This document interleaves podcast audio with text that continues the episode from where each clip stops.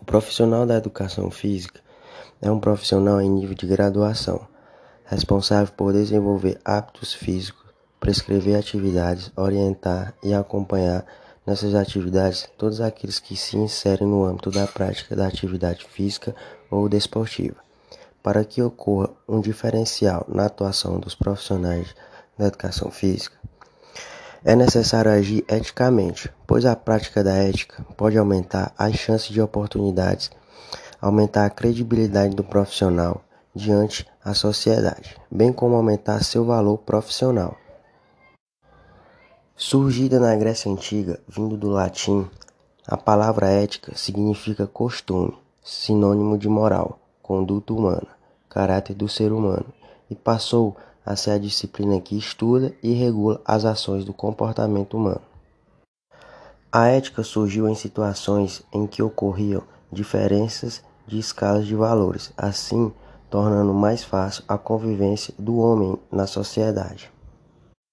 Todas as normas de conduta estabelecidas por um conselho de qualquer profissão devem ser rigorosamente respeitadas, pois são reguladas por princípios que, se não respeitados, podem sofrer punições após julgamento dos atos. Nesse sentido, uma forma para estabelecer as normas de condutas e parâmetros para o comportamento de um profissional na atuação da sua profissão é através do seu código de ética para a profissão, pois todas as profissões dispõem de um código de ética. Assim, a educação física também tem o seu código de ética, sendo implantado no ano de 2000. Nesta perspectiva, os profissionais de educação física que agem com ética e responsabilidade cultivam um sigilo, lealdade, coragem, imparcialidade e responsabilidade, que são chamadas de virtudes profissionais. Bem, as orientações e as observações realizadas pelo profissional de educação física são importantes e valiosas, tanto para o profissional quanto para o indivíduo. Desta maneira, proporcionando qualidade no seu atendimento. O sucesso do profissional de educação física surge não apenas através da competência e habilidades adquiridas com o processo de aprendizagem, mas também por meio de organizações e segurança nos procedimentos utilizados.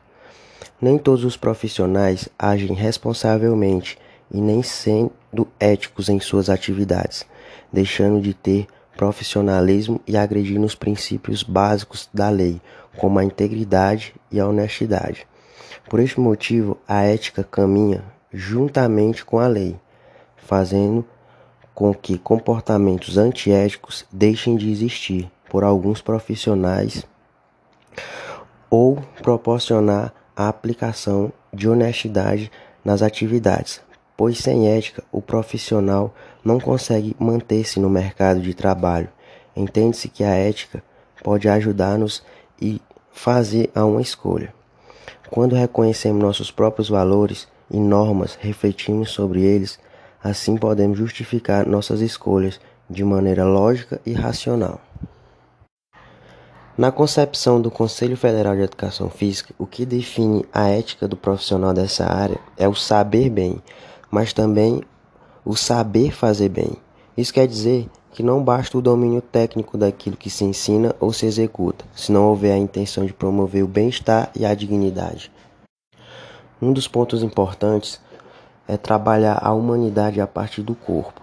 A primeira questão ética que norteia o profissional em sua atuação é o respeito aos direitos, às diferenças e às limitações dos indivíduos. Assim, cabe ao profissional o respeito às deficiências físicas e cognitivas e às orientações sexuais e de gênero. Por exemplo, em uma conduta que elimine por completo qualquer tipo de discriminação ou preconceito. Não só ele deve estar submetido a esse compromisso com a tolerância, como também deve incentivar seus alunos o comportamento respeitoso, promovendo o pensamento crítico e o diálogo como ferramenta de solução de conflitos e de todas as decisões. Assim garantirá a inclusão dos grupos minoritários ou segregados, proporcionando a eles um tratamento mais humanizado.